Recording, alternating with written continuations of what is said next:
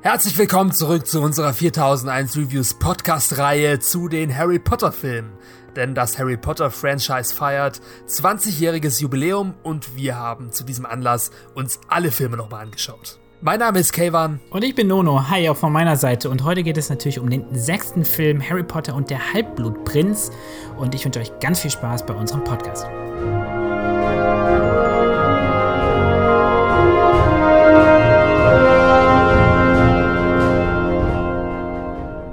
Für alle, die jetzt hier neu eingeschalten haben in diese Podcast-Reihe, was haben wir eigentlich vor? Also wie gesagt, wir haben schon, wir haben uns alle Filme der Reihe nochmal angeschaut und wir sind jetzt gerade mit der Besprechung bei Teil 6 angelangt. Und wenn wir mit allen Filmen durch sind, wollen wir ein ultimatives Ranking erstellen. Welcher Harry Potter-Film war der beste?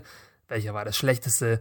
Welcher hat uns nach dem Rewatch besonders gut gefallen? Und ja, Harry Potter und der Halbblutprinz. Der zweite mein, Film ähm, von David Yates. Genau, zweiter Film von David Yates. Dieses Mal hat wieder Steve Kloves das Drehbuch geschrieben, also schon wie in den ersten vier Filmen der Reihe. Und ähm, sonst, klar, der Titel ist Harry Potter and the Half-Blood Prince auf Englisch. Und ja, der Film ist mit zwei Stunden 33 dann doch einer der längsten Filme der Reihe. Ja, liegt wahrscheinlich an der Rückkehr von Drehbuchautor Steve Kloves. der lässt sich dann doch ein bisschen Zeit. Das ist der drittlängste Film. Ja. Und ja, dieser Film, der ist bei mir mit ganz viel Emotionen verbunden, die gar nichts an sich mit dem Film zu tun haben. Denn ich weiß nicht, ob du dich noch dran erinnerst, aber Harry Potter und der Halbblutprinz wurde um fast ein Jahr nach hinten geschoben, was den Kinostart angeht. Ja.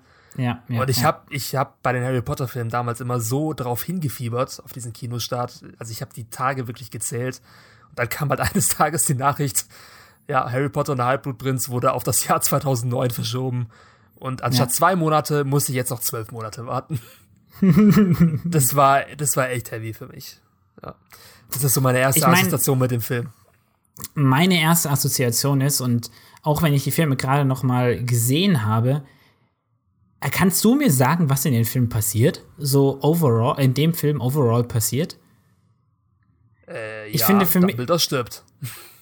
okay, Dumbledore stirbt, aber für mich ist der, der sechste Teil ist irgendwie so voll das, die, ich weiß nicht, ich kann es auch gar nicht wirklich richtig verargumentieren, aber es ist irgendwie so eine Lücke, irgendwie, mir, ich kann mich an alle Filme erinnern, alle Filme fallen mir auch ein, wenn ich mit jemandem drüber spreche, aber irgendwie zitiere ich eigentlich nie ein Erlebnis, außer vielleicht Dumbledores Tod, aus Teil 6. Irgendwie, ich, ich, ich finde den Film eigentlich ganz, ich finde ihn gut und so, aber irgendwie ja, es ist irgendwie halt. Ist der, es ist irgendwie so eine, irgendwie so eine Lücke. Es ist, weiß nicht. Nee, ich würde nicht sagen, dass es eine Lücke ist, sondern er ist ein Bindeglied.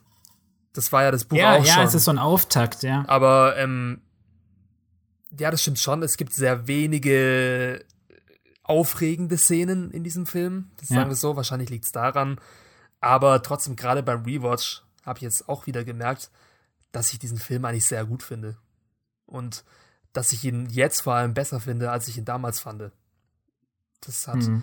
ähm, einige Gründe, aber lustig ist ja vor allem die Tatsache, dass ich David Yates nicht wirklich gefeiert habe mit seinem ersten Film Harry Potter und der Orden des Phönix, aber er mich jetzt hier mit der Halbblutprinz wirklich, wirklich überzeugen konnte.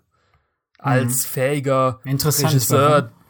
Ähm, ich finde einfach, dass er mit dem zweiten Film, also mit Halbblutprinz, mehr seine Richtung gefunden hat, beziehungsweise eine dichtere Atmosphäre aufbaut oder allgemein eine stärkere Vision des Films hat, als er mit Orden des Phönix gehabt hat. Ja, das stimmt, ja, da hast du recht, ja. Ich weiß nicht, also vielleicht liegt es auch einfach an der Rückkehr von Steve Kloves, dass er einfach ein besseres Drehbuch geschrieben hat. Das Lustige ja, ist, ich glaube, ja, das kann gut sein, ja. Da würde ich dir vielleicht sogar echt zustimmen, ja. Äh, aber trotzdem ist ja Harry Potter und der Halbblutprinz einer der verhasstesten Harry Potter-Filme, vor allem für die ähm, Buch- Fans, weil der mhm. sich schon einige Freiheiten nimmt, der Film. Ja, oder Wir können ja auch, auch mal besprechen, warum er das überhaupt tut. Und ja, einige Abstriche macht, aber. Ja, das Problem, das Problem mit dem sechsten Teil ist, dass der sechste Teil ist eigentlich essentiell, um zu verstehen, was in Teil 7 passiert. Der sechste Teil erklärt eigentlich die ganze ähm, Vergangenheit von Voldemort und der sechste Teil, also das Buch, ich rede gerade vom Buch, das Buch erklärt die Geschichte der Horcruxe. Also er, er erwähnt, das Wort Horcrux fällt, glaube ich, im sechsten Teil noch gar nicht, bin mir gar nicht ganz sicher. Doch, Aber doch, es wird ja. quasi. Fällt schon, ne? Ja. Ja. Es fällt schon, sorry. Aber ähm, es wird halt einfach, ja, äh, ja, klar fällt der, klar. Es wird ja auch am Ende vernichtet, sorry. Aber ähm, es wird einfach klar, die ganzen Artefakte, die Harry und, und Hermine und Ron im Teil 7 um zerstören, deren Geschichte wird in Teil 6 im Buch erklärt. Und das wird im Film passiert es überhaupt nicht. Du weißt nicht, Ja, ähm, du, hast kein, du hast keine emotionale Connection zu dem Ring zum Beispiel, der zerstört wird von Voldemort, äh, von Dumbledore. Das ist der Ring von der Mutter von, ähm, von Voldemort eigentlich. Du hast, äh, verstehst nicht, dass Helga, ähm, äh, Helga Hufflepuffs Ka äh, Cup, ähm, die Geschichte dahinter, du verstehst nicht die Geschichte der Gauntlets. Ähm, also ganz viele, ganz viele entscheidende Backstories, das sind alles Flashbacks, die den sechsten Teil ausmachen, die können die werden filmisch nicht umgesetzt. Ich kann verstehen, warum nicht, weil sich das halt schwer umsetzen lässt, aber das macht den sechsten Teil halt als Film ein bisschen schwach. Also Vergleich einerseits kann ich, also einerseits kann ich dir zustimmen, aber andererseits blieb dem Film, also wie du schon auch gesagt hast, kaum eine andere Wahl. Also da Ja, können wir ja später stimmt, drauf ja. zukommen. Aber jetzt noch mal kurz zu den Horcruxen. Ich meine, das Wichtigste wird ja erklärt. Was sind die Horcruxe? Was sind die Horcruxe? Zumindest wel- welche Gegenstände sie sind. Die Backstory wird nicht erklärt. Aber, Aber das ähm, wären nicht alle, ne, ich- stimmt nicht, ich- das stimmt nicht. Es wären nicht alle, es wird eigentlich nur ähm, das, das Buch, was Harry ja schon in Teil 2 zerstört hat, wird eigentlich nur erklärt. Der Ring wird mal kurz angedeutet, ähm, aber es wird einfach, es wird eigentlich nur ja- erzählt, dass Voldemort hat halt einfach, oder Tom Riddle hat den Plan, sieben Horcruxe zu erschaffen. Das ist eigentlich, Ja. was erzählt wird. ja, Aber genau, die Geschichte der einzelnen Artefakte wird nicht erzählt und die machen halt eigentlich das Buch so reich an Story. Ja, das, ja, da gibt's halt schon ein Dilemma, weil Sachen, die man im Buch gut umsetzen kann, kann man nicht unbedingt als Film gut umsetzen. Und das trifft Ja, vor allem das jetzt stimmt. hier den sechsten Band. Aber jetzt noch mal kurz zu den Horcruxen. Ich glaube, es, der Film hat es einfach so gelöst, dass wenn man das Buch nicht kennt, man sich diese Frage auch einfach überhaupt nicht stellt. Also ich denke, dass Leute, Ja, die, das das, stimmt. die, das, die, die das Buch nicht gelesen haben und den Film dann sehen, dass die dem Film schon folgen können. Und wenn dann der Buchleser meint, ach, du weißt ja überhaupt nicht, was die Backstory von diesem Ring ist. Und dann denkt sich halt der Filmschauer, ja gut, hätte mich jetzt auch nicht gefragt, wirklich, was da, was da dahinter steckt. Von daher, er, der Film macht da schon einen Kompromiss und sagen wir so, hintergeht vielleicht ein bisschen die ähm, Buchfans. Buch, also ich ja. bin, ich bin Ja. auch ein Buchfan natürlich, aber ich habe die Filme immer als etwas Eigenständiges gesehen. Und das Ding ist einfach, dass du diese ganzen Expositionen, die das, die das Buch hat, diese ganzen Rückblenden, das sind ja, glaube ich, vier Stück oder fünf oder was halt wirklich ganze Kapitel sind im Buch, wo dann Dumbledore und Harry zusammen in diese Erinnerungen abtauchen. Es- Mhm. Stell dir mal vor, du hättest jetzt im, im Film wirklich diese vier, fünf Erinnerungen alle drin gehabt in voller Länge mit Ja, 10 ja, Minuten. natürlich. Dann wären 50 Minuten vom Film irgendwelche ähm, Szenen gewesen, die an sich nichts mit der Dramaturgie des Films zu tun haben. Und ich meine, das kannst du als Buch extrem gut umsetzen, aber als Film, das geht nicht. Und Ja, ich verstehe schon, dein, das verstehe ich schon. Aber es hätte trotzdem einfach für das Verständnis des siebten, ähm, des siebten und achten Films hätte es, wäre es einfach extrem wichtig. Und wenn Dumbledore, ich sag's mal ganz plakativ, eine Stichpunktliste schreibt, wo er sagt, ähm, ich glaube außerdem, dass es äh, vier Horcruxe gibt, die mit Hogwarts ähm, in Verbindung stehen. Schau doch mal danach, Harry. Das ist ja genau das, was im siebten Teil fehlt, weil im siebten Teil haben die eigentlich gar keine Ahnung, im Film, ähm, im siebten und achten haben die gar keine Ahnung, welche Horcruxe sie eigentlich suchen. aber das wird ja auch Die angesprochen. haben einfach so. nur Glück. Sie haben ja nur Glück. Und im Buch ist es aber so, es gibt Argum Gründe, warum sie nach Horcruxen suchen. Es gibt einen Grund, warum sie Rowena Ravenclaws ähm, Diadem suchen. Ne? Aber gut, Ja, gut, nee, ich, ich glaube, es war haken wir nicht das Thema mal ab, ja. Ähm, ich weiß nicht, also ich würde, würde gerade ein bisschen widersprechen, aber da, also in Bezug auf den siebten Teil mit dem Glück, aber da können wir ja dann in den nächsten Podcast drüber sprechen, wie das da gelöst wurde. Ja. Jetzt hier im sechsten Film, also der Film, der legt einen anderen Fokus als das Buch. Es geht mehr um, ähm, im sechsten Film mehr als in fast allen anderen, um die kleineren Konflikte und um vor allem so ein bisschen die- dieses Teenager-Zeug, wo sich dann auch viele Leute vielleicht zu Recht aufgeregt haben, warum dieser Film diesen Fokus legt, aber ich finde es dann doch eigentlich ganz sympathisch Also und genau, man muss, man muss kurz sagen, genau das ist einfach, glaubt, da kann man sich auch nicht so wirklich gut rein. Es geht um eigentlich diese Love, Love Story mit Romilda Wayne, äh, Entschuldigung, mit Kate, nee, wer war das? Lavender Brown, Lavender Brown und Ron. Und diese Dreiecksbeziehung des Hermine und Ron eigentlich, aber dann gibt es noch Lavender. Und Harry kriegt ja auch Liebes-Potions, Love-Potions geschickt. Ja, so, es, ja, es ist nicht der Hauptplot, es sind immer noch Nebenplots, aber sie werden eben in den Vordergrund gerückt und sind starke Nebenplots, die sehr stark ja. vertreten sind. Der Hauptplot an sich ist eben die Geschichte um Horace Slughorn mit der Erinnerung und parallel die Geschichte um Draco Malfoy, die auch ziemlich viel Screentime bekommt und was ich auch ziemlich gut finde. Von daher, ich finde eigentlich den Fokus, den der Film gesetzt hat, stimmig. Also wenn ich das Buch mhm. nicht gelesen hätte, dann würde ich denken, ja, der sechste Film, der ist einigermaßen rund und gut ausbalanciert. Er hat diese ja, kleineren, stimmt, ja. er hat diese kleineren Charakterkonflikte, diese dann im Endeffekt trotzdem sehr wichtigen Szenen zwischen Ron und Hermine und zwischen Harry und Ginny. Ja. Ich meine, die, die sind, also die, irgendein Film muss es mir ja mal ansprechen. Ich meine, und ja, wenn, ja. wenn ein Film, dann der sechste Teil, weil im siebten Film wird es dann wirklich Zeit. Da ist ein, ja. Ähm, aber dann auch die Geschichte um Draco Malfoy, wie er sich da im Raum der Wünsche rumtreibt und eben mit sich selbst überfordert ist und er mit seiner Aufgabe überfordert ist. Ich fand es richtig ähm, atmosphärisch ähm, eingefangen und vor allem hat sich der sechste Teil richtig angefühlt wie ein Mystery-Film.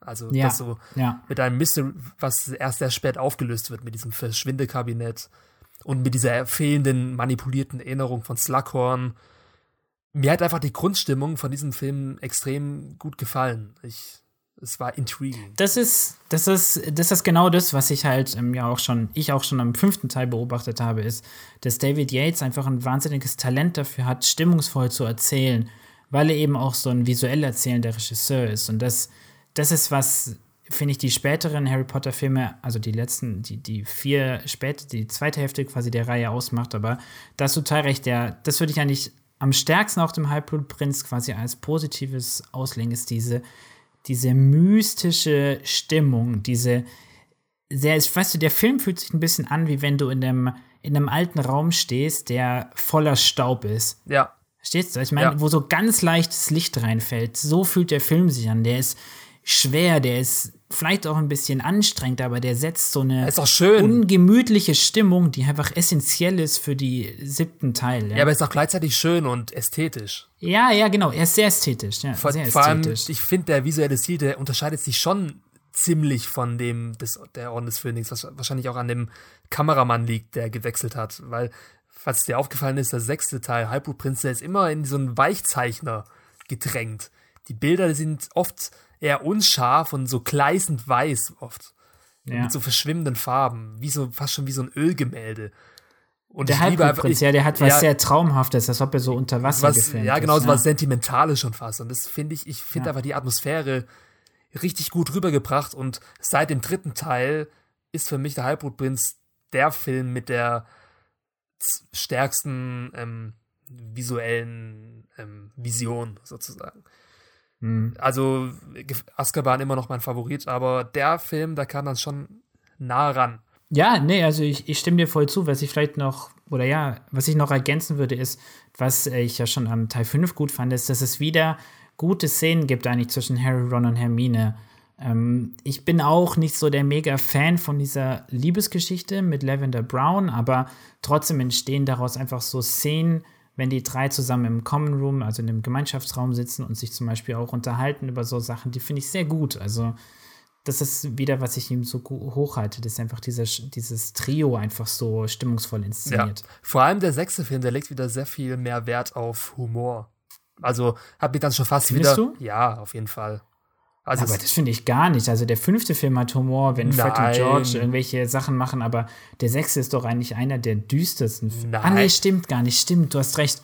Das habe ich ausgeblendet. Entschuldigung, diese ganze Cormac McLaggen-Geschichte, dieses, ähm, der sich da an Hermine ranmacht und der, Oder, der ja. Quidditch-Hüter werden will, den finde ich scheiße. Tut mir leid. Äh, du hast recht, ja.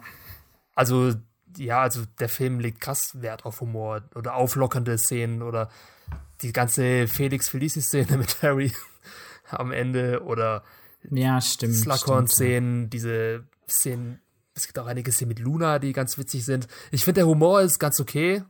Es lockert den Film auf, aber ich finde, der puncht nicht ganz so gut wie im vierten Film. Er wirkt ein, vielleicht ein bisschen erzwungener, aber trotzdem noch. Ähm, aber das ist, das, ich glaube, deswegen ist er mir auch nicht so im, im Gedächtnis, Und das ist dann eigentlich gut, weil ich einfach, wie gesagt, diese Stimmung, diese düstere, schwere Stimmung des Films eigentlich so gut finde. Und ich glaube, dass diese Stimmung ähm, ganz realistisch quasi diesen Humor auch ein bisschen erstickt. Also das wäre ja auch im echten Leben so, weißt du, wie wenn du in einer, in einer angespannten Situation versuchst, einen Witz zu machen und halt keiner hat einfach die Kraft und Lust darüber zu lachen. Ich glaube, so, deswegen finde ich diesen Humor vielleicht dann doch auch adäquat teilweise. Ja, kann man so sehen.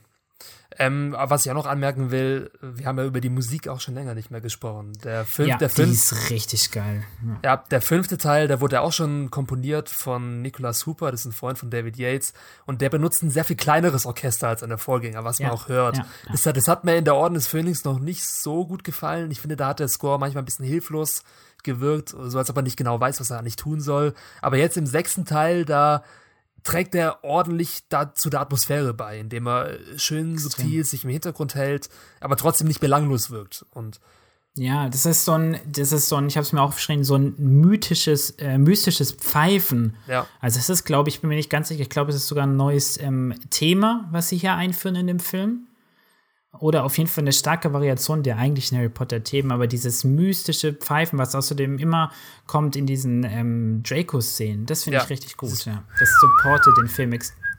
Ja, ja, genau, ja. Sowas in die Richtung, ja. Aber weißt du, was mich noch mal interessieren würde, ist auch deine ähm, Wahrnehmung von der Draco-Story.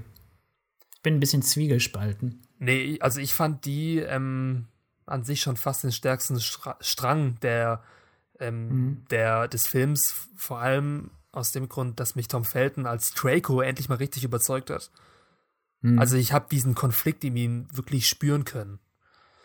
Und mhm. auch wie dieses ganze Mystery aufgebaut wird um den Raum der Wünsche, wie er mit diesem Verschwindekabinett experimentiert. Es gibt ja diese, diese richtig, richtig ähm, genialen kleinen Szenen mit diesem Apfel, den er reinlegt, der dann so angebissen ja, wieder genau. rauskommt, ja, dann der ja, Vogel, der dann ähm, als toter Vogel wieder erscheint. Und vor allem halt äh, natürlich das Finale, in dem Tom Felton seine beste Szene in allen Harry Potter-Filmen zeigt, als er Dumbledore gegenübersteht. Also hier dieser Handlungsstrang, den fand ich schon stringent von Anfang bis Ende ausgeführt und hat auch für mich wirklich funktioniert.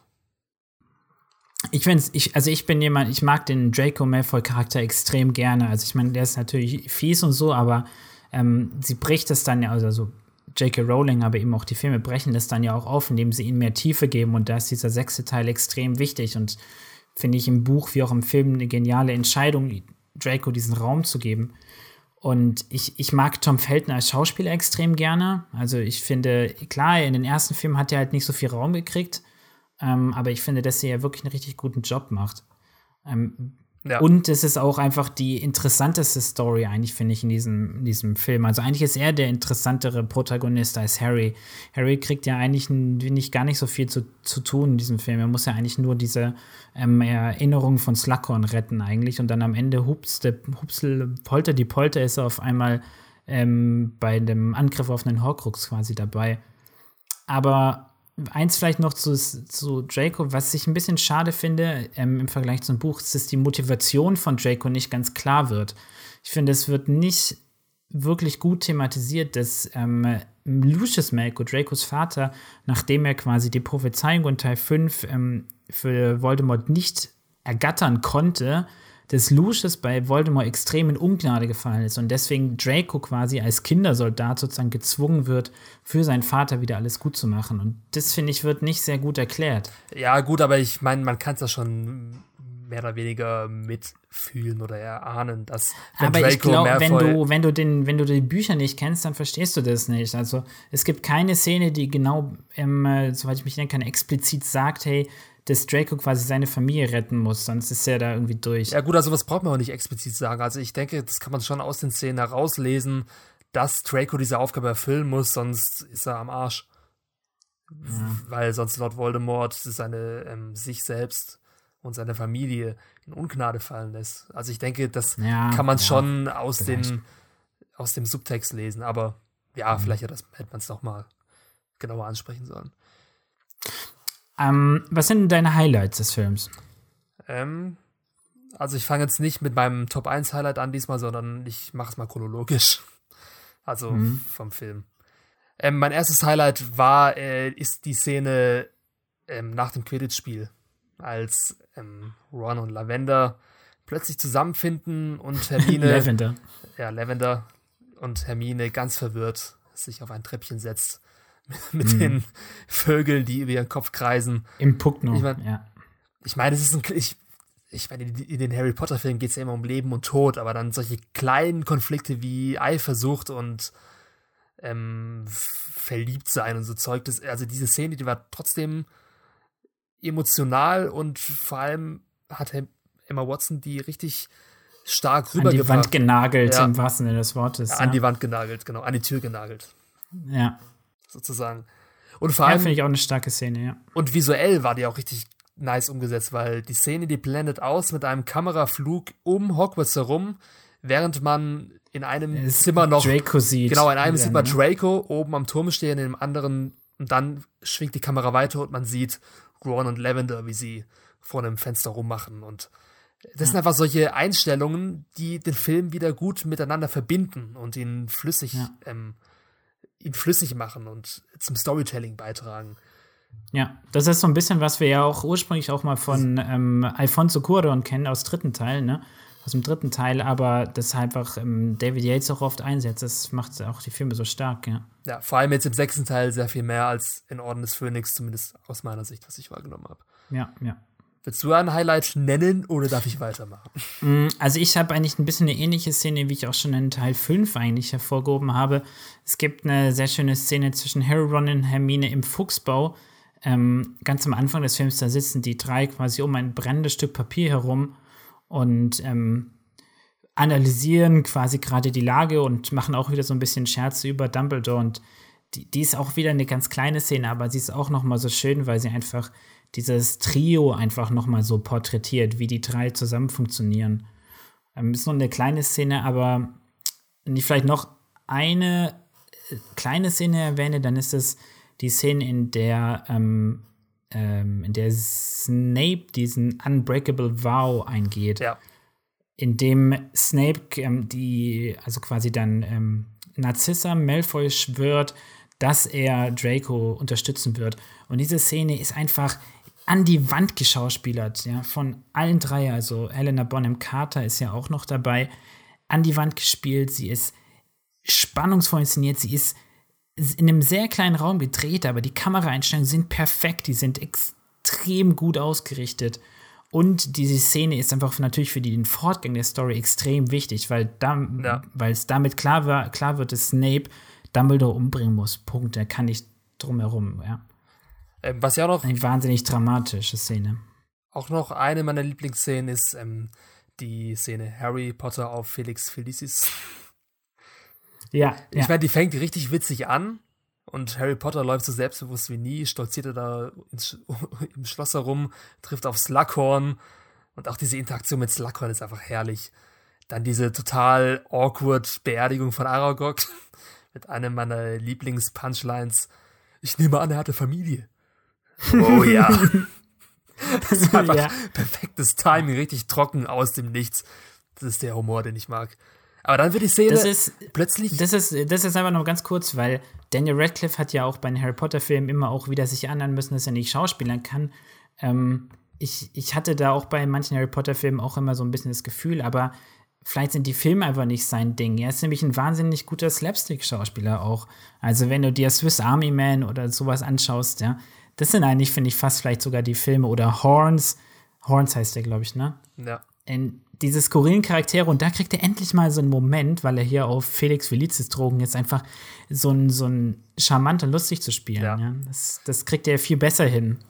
ja ich meine, ich finde Daniel Radcliffe nicht schlecht in Harry Potter. Er ist okay. Er erfüllt seinen Job mehr oder weniger. Aber man Ja, hätte ihn bestimmt Fall. besser besetzen können. Aber egal, das ist ein anderes Thema. Aber die Szene, bei der wir gerade waren, die Felix Felicis-Szene, die wird ja dann auf einmal sehr ernst und eigentlich auch traurig, als dann Ja, ähm, Harry und Slughorn zusammen in Hagrids Hütte sitzen und er schließlich Slughorn überzeugen kann, die Erinnerung rauszurücken. Und es gibt da einen schönen Dialog um Lily Potter ja, und ja. um diesen kleinen Fisch. Und das, ja, das ist einfach nur eine kleine Szene, aber trotzdem so. Die rührt einfach zu Tränen, finde ich. Das ist einfach eine richtig schöne Szene, dass sie aus diesem, diesem Witz quasi dann einfach so emotional was draus schöpfen können. Ja. ja. Und vor allem, wie dann noch Harry die Hand von Slughorn festhält und ihn beruhigt, während er sein düsterstes Geheimnis verrät, sozusagen. Ja. Und natürlich jetzt die beste, obwohl es gibt eigentlich noch zwei sehr gute Szenen, die eigentlich zusammengehören. Sag mal. Aber natürlich ähm, das, das erste Finale in der Höhle, was unglaublich, unglaublich atmosphärisch inszeniert ist. Hm. Also wirklich genial, die Inszenierung. Fast schon in irgendwelchen, in Schwarz-Weiß-Tönen mit ganz wenig Licht, mit ganz ja, wenig so Musik, aber trotzdem so ja. düster und unheimlich. Sepia-Farben fast schon, ja. Und dann natürlich mit der Szene, ähm, die Szene, in der Dumbledore das ähm, Gift trinken muss, ist auch herzzerreißend. Und als dann noch die Inferie kommen, mit einem kleinen Jumpscare, der nochmal kurz aufweckt. Ja, der Jumpscare ist, ist, episch, super, ist ja. eine epische Szene. Hat mich ein bisschen an Herr der Ringe erinnert, die Szene. Hätte auch aus einem, so ein bisschen die Szene in der Aragorn Das ist so eine Gollum-Armee, die, das ist so eine Armee von Gollums eigentlich, die da aus dem Wasser rauskommt. Ja, ja.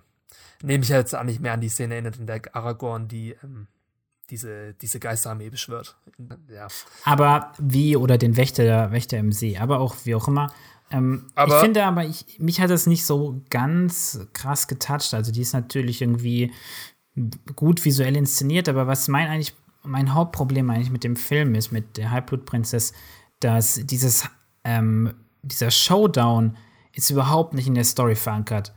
Es geht eigentlich die ganze Zeit eigentlich, also im Film geht es eigentlich, ist, sind Horcruxe eigentlich nur ein, ähm, wie soll ich sagen, ein theoretisches Konstrukt. Harry kriegt theoretischen Unterricht im, in Horcruxologie sozusagen.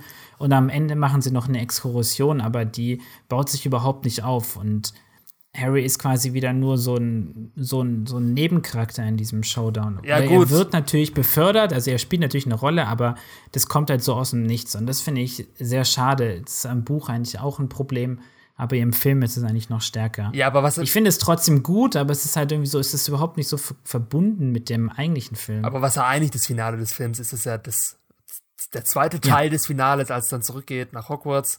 Und der Teil wurde auf jeden Fall aufgebaut. Also das war ja die ganze Draco-Geschichte. der war richtig gut, ja. Und die Szene, die hat auch wirklich in sich. Ich meine, es- in der Szene wurde ja kritisiert, dass auch zum Buch hin einiges abgeändert wurde. Zum Beispiel, dass Harry nicht gelähmt wird unter dem Umhang, sondern wirklich Ja. zuschaut, wer- was da gerade passiert und nicht handelt.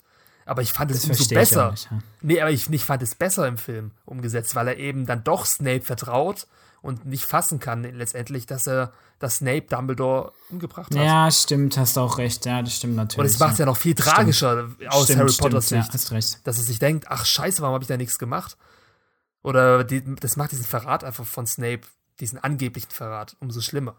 Und vor allem dann die Szenen, die, also dann kommt ja eigentlich im Buch noch eine Schlacht in Hogwarts, wo ich mich am Anfang geärgert habe, warum diese Schlacht rausgenommen wurde, aber eigentlich macht Sinn. Warum sollte es jetzt hier Die, noch mal eine die ist auch nicht notwendig. ja, die ist nicht einfach, notwendig und man kriegt eine krasse Schlacht im achten Film. Also es war einfach, es war out, es wäre out of context gewesen und nicht notwendig. Aber umso schöner und umso emotionaler natürlich dann die Szene, in der sich die Hogwarts-Schüler äh, auf diesem Platz versammeln, um den Leichnam von Dumbledore mit einem unglaublich guten Soundtrack. Äh, Also wirklich. Zu verabschieden, ja. Ja. Also was, was man vielleicht nochmal sagen muss, also ich, ich finde den Showdown auch extrem gut. Also der ist natürlich extrem, extrem dramatisch. Einfach diese, dieses Dilemma von Draco Malfoy, der ja eigentlich dann doch nicht so der ganz böse Kerl ist, wie er eigentlich tun, vielleicht auch gerne sein wollen würde. Ähm, das wird dann ja in Teil 7 spielt es ja auch noch eine Rolle, aber das finde ich richtig gut. Was ich aber schwierig finde, ich meine, Dumbledores Tod ist natürlich äh, dramatisch. Ich finde, der ist auch gut umgesetzt im Film. Ich finde es voll okay. Ähm, was schwierig ist, ist, finde ich, dass einfach diese Beerdigung von Dumbledore fehlt. Das ist, äh, Dumbledore ist so ein zentraler Charakter.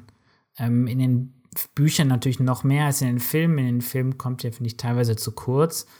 Aber trotzdem verdient Dumbledore einfach eine, eine Verabschiedungs-, ja, eine, eine Beerdigung, eine Verabschiedungsszene. Und im Ja, Buch gut, ist die aber halt ich mein- wirklich, wirklich schön, ja. Ich meine, aber dieser, diese Szene in, auf diesem Platz, die war ja mehr oder weniger seine Beerdigung. So, also aus emotionaler Sicht war das die Szene, die im Buch die Beerdigung war, nur mit einem anderen Setting. Und ich kann einigermaßen verstehen, warum er das aus dramaturgischer Sicht weggelassen hat, diese Beerdigung, weil es einfach nochmal eine emotionale ja. Szene zu viel gewesen wäre. Ja, ja, ja. Aber trotzdem finde ich, dass der sechste Film mit dem Tod von Dumbledore wesentlich viel besser umgeht als der fünfte Film mit dem Tod von Sirius, der dann einfach nur weg Ja, das stimmt. Das stimmt, das stimmt natürlich. Ich finde, also nicht, dass du mich falsch siehst, ich finde diese Szene, wo die Hogwarts-Schüler, angeführt von McGonagall, ihre Zauberstäbe heben und damit dieses Toten, äh, das, das ähm, Zeichen Dumbledores quasi, ähm, ja, vertreiben, finde ich extrem stark. Also ich finde die richtig gut. Da kriegst du einen richtigen Kloß im Hals und, und ja. Ja, ähm, ja. ja, vielleicht hast du recht. Vielleicht reicht es auch. Vielleicht braucht es gar nicht die Beerdigung. Ja. Gehen wir mal zu den Lowlights jetzt, oder? Ja. Ähm, also ich, ja, Lowlights ist eigentlich für mich, für diesen Comic McLagan, der ist so ein bisschen so ein Comic Relief des, des Films, den finde ich schwierig, finde den sehr, sehr plakativ, sehr einfach geschrieben. Genauso mit ähm, Lavender Brown, ja. also Rons Von Von Liebling. Die ist wahnsinnig einseitig geschrieben, wahnsinnig einfach, fast schon, ja, fast schon comichaft. Und ähm, das war ja die Intention mehr. Das hätte man, oder? das hätte man anders inszenieren können. Und das ist und jetzt ja. ist ein bisschen wie so ein Fremdkörper in diesem doch so sehr düsteren, ähm, stimmungsvollen Film. Das sind eigentlich meine Lowlights, ja. Ja, also ich weiß nicht. Also du hast schon recht, man hätte aus diesen beiden Charakteren ein bisschen mehr Gehalt rausholen können. Aber sie stören mich jetzt auch nicht wirklich. Zumindest gibt es keine Szene, wo ich mir denke, okay, also die hat wirklich jetzt den Film runtergezogen. Das waren halt so kleinere Sachen, die waren immer mal im Hintergrund da und einer Szene vorhanden, aber was mich eher gestört hat, war eine dazu gedichtete Sequenz in, zur Mitte des Films, nämlich der Angriff auf den Fuchsbau, der zwar schon sehr fein inszeniert war, sehr spannend und ähm, unheimlich, ja. aber aus Story-Sicht oder aus dramaturgischer Sicht einfach komplett überflüssig ist. Also ja, er der, führt halt zu nichts. Führt zu nichts, halt ja. ja. Wenn man jetzt so irgendwie das noch ein bisschen thematisiert hätte danach, wäre es ja vollkommen okay gewesen, aber dann ist halt der Fuchsbau kaputt und es geht weiter. Ja. Ich meine, er ist eigentlich eine, er ist ein Echo eigentlich des fünften Teils, wenn nämlich ähm, ähm, Helena Bonham Carter, wie heißt sie? Ja, Bellatrix. Äh, Bellatrix Lestrange, wenn sie quasi ähm, Sirius tötet, dann lockt sie ja auch Harry zu Voldemort. Und hier ist es eigentlich nur, ja, ja. Klingt irgendwie relativ ähnlich, ja? dass sie sagt, I killed Sirius Black, I killed Sirius Black. Hm, naja. Ein Weit aber ja, irgendwie war sie auch ganz nett, aber sie ist so ein bisschen, ja, Wayne. Ja. Äh, ein weiteres Lowlight für mich war der, der Reveal des Halbblutprinzen, der an sich, an dem an sich überhaupt nichts falsch ist, aber er wirkt halt so deplatziert und überflüssig. Eigentlich so okay, Snape ist der Halbblutprinz. Juckt mich eigentlich nicht. okay. Weil er, weil er sagt es halt noch so dramatisch so, I am the Half-Blood Prince. Dun, dun, dun. ja, aber ich meine. Ich meine, ich fand diese Idee in den Büchern vor allem halt genial, dass, ähm, weil man denkt ja ähm, immer, dass das Voldemort. Voldemort der Halbblutprinz weil in diesen ganzen Flashbacks, es fehlt ja auch, die wir quasi in dem Buch haben, ähm, erfahren wir ja auch, dass Voldemort ja eigentlich ein, ein, Mischblut ist. Sein Vater ist ja ein Muggel, ja. ja. Und ähm, deswegen denkt man die ganze Zeit, er wäre es, aber es ist dann Vold äh, äh, es ist dann Snape und es ist eigentlich ein sehr klassischer, sehr guter Plot-Twist. Ein Misslied ist es. So ein Misslied, ja. Aber ja, ja. Also es, dafür, dass, der, dass es im Namen des Films auch steht, fehlt es ein bisschen, das stimmt schon. Ja, gut, damit haben wir, glaube ich, jetzt schon ausführlich über den Film gesprochen. Sollen wir mal zum Fazit übergehen? Ja, also ich, ich bleibe dabei, ich finde den ähm, dramaturgisch ein bisschen unausgeglichen, ein bisschen unausgegoren, weil ähm, dieser, dieser Showdown mit, mit dem Horcrux kommt so ein bisschen out of context. Und irgendwie äh, erfüllt der sechste Teil nicht so ganz seinen Job. Und zwar muss der sechste Teil eigentlich erklären, was die Horcruxe sind, wie sie richtig funktionieren und damit einfach der siebte Teil einfach wirklich mehr Tiefgang hat und, und der achte Teil natürlich auch. Und das erfüllt der Film nicht so gut wie das Buch. Klar, der Film funktioniert an sich, funktioniert er mit seiner Prämisse quasi, mit Dracos Story eigentlich. Das funktioniert, aber quasi damit ist der Film als abgeschlossenes Werk funktioniert, aber in der Reihe geht der nicht wirklich auf. Der Entfall, sagen wir mal so, er entfaltet nicht ganz sein Potenzial. Aber ich finde ihn visuell erstklassig, ich finde ihn stimmungsvoll sehr gut. Ich hätte auf ein paar Bornaby-lustige Sachen wie Lavender, McCormack, äh, McLaggen, meine ich, hätte ich verzichten können, aber ähm, ja, aber er ist trotzdem bei mir eigentlich sehr gut bewertet. Er hat eine 85 kriegt er von mir, also das ist ein starker Film. Okay.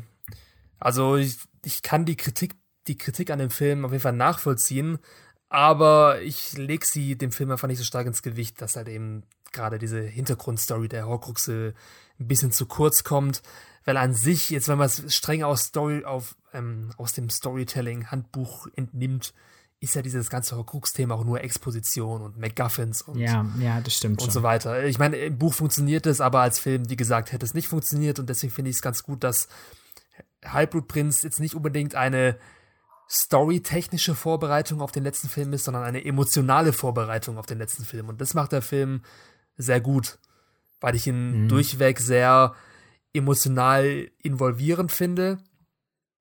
Und er setzt die Stimmung richtig.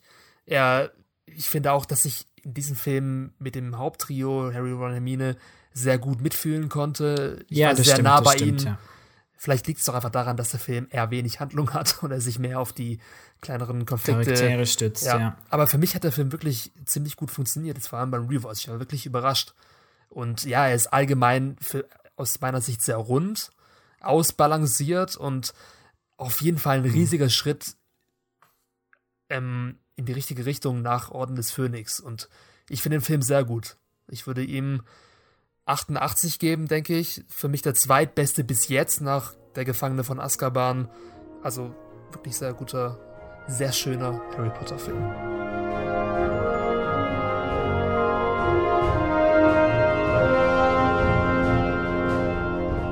Ja, damit haben wir ein Teil mehr von der Checkliste abgehakt. Und wir wollen jetzt wissen, wie immer, wie fandet ihr den Halbblutprinzen? Hat es euch gestört, dass so viel aus dem Buch gefehlt hat? Oder könnt ihr meine Meinung ein bisschen nachvollziehen? Was haltet ihr vom Film? Was sind eure Highlights? Was sind eure Lowlights? Schreibt in die Kommentare. Ganz genau. Und wenn ihr es noch nicht gemacht habt, dann abonniert uns doch gerne und schaut auch gerne mal bei uns auf 4001reviews.de, unserem Online-Magazin, vorbei. Wir haben auch in der Beschreibung des Podcasts noch mal ein paar sehr interessante Harry Potter-Artikel verlinkt, die wir dort haben. Unter anderem haben wir auch eine Zusammenfassung aller Teile, falls ihr bei uns gar nicht mehr ganz mitkommt.